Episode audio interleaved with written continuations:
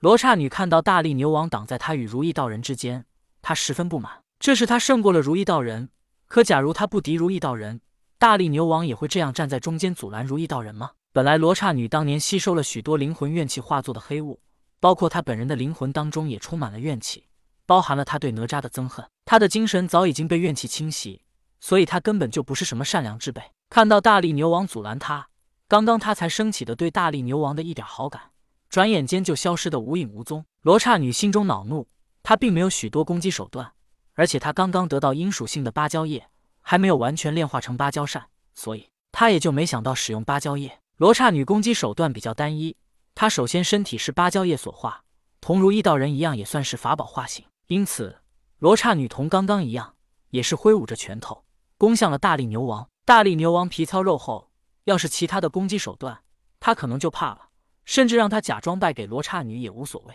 但恰恰罗刹女的攻击方法是以自己的身体来攻击，大力牛王想败给他都找不到理由。甚至大力牛王还想过，如果这么轻易败给了罗刹女。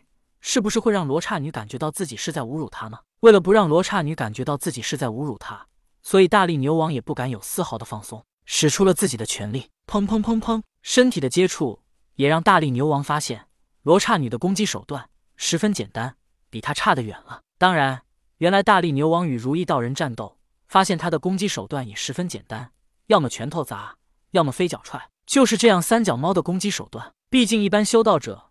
往往都是法宝、阵法、武器之类的攻击。当然，如意道人凭借的是他本体三宝玉如意的坚硬，基本上没人能比他的身体硬，所以他也不需要其他的攻击手段。罗刹女虽然有别的攻击手段，比如引来雷电、释放三昧真火什么的，但这些手段攻击一般的妖怪还行，攻击大力牛王这样的一方妖王，这样的手段就不够看了。而且，罗刹女虽然能引来雷电和三昧真火，但她阴属性的身体，同时也怕雷电和真火。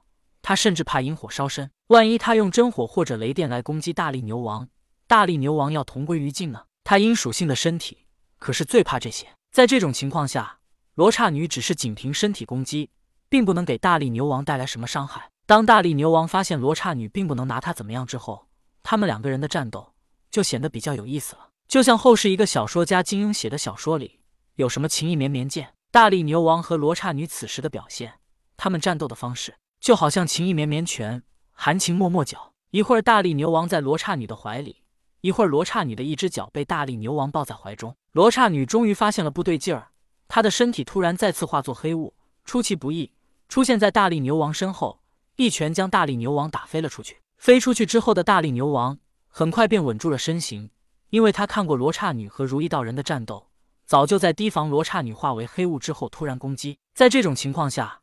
罗刹女虽然是出其不意，但还是没能给大力牛王造成什么伤害。罗刹女不甘心，身体再次雾化。大力牛王小心防备，但他还是被罗刹女一拳打飞了出去。不过，被打飞的大力牛王并未生气，因为他早有防备，也没受伤。再说，只有这么强悍的罗刹女才配得上他大力牛王。三番两次，罗刹女发现自己并不能伤害大力牛王，她心中焦躁。又一次，罗刹女再次化为黑雾。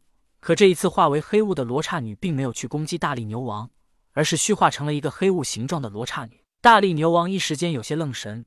可就在此时，罗刹女黑雾样的身体手中突然出现了一枚翠绿色的芭蕉扇。芭蕉扇虽然并没有被罗刹女完全炼化，可其中蕴含着的能量还是让大力牛王感觉到恐怖。就如元始天尊给姜子牙的杏黄旗，这是防御无敌的至宝。但你若让姜子牙拿杏黄旗去攻击，这其实也没什么攻击力。其实每个法宝都有它独特的属性，而阴属性的芭蕉扇被罗刹女当做了身体。如果只是当做身体，其实就跟哪吒的莲花化身一般，也无非就是身体。但哪吒的莲花化身最厉害的不是身体的坚硬程度，而是能抵挡一切灵魂类法术或者法宝的攻击。就如此时的罗刹女一般，如果把芭蕉叶当做身体，那就是一具身体；但如果把芭蕉叶当成法宝来使用，那么就是另外一种情形。所以。此时的罗刹女在不能伤害大力牛王的情形下，才想到拿还未完全成型的芭蕉扇试用一下。罗刹女黑雾状的身体手握芭蕉扇，用力的一扇，道道阴冷的风刃飞向了大力牛王。大力牛王在愣神之下，居然忘记了躲避。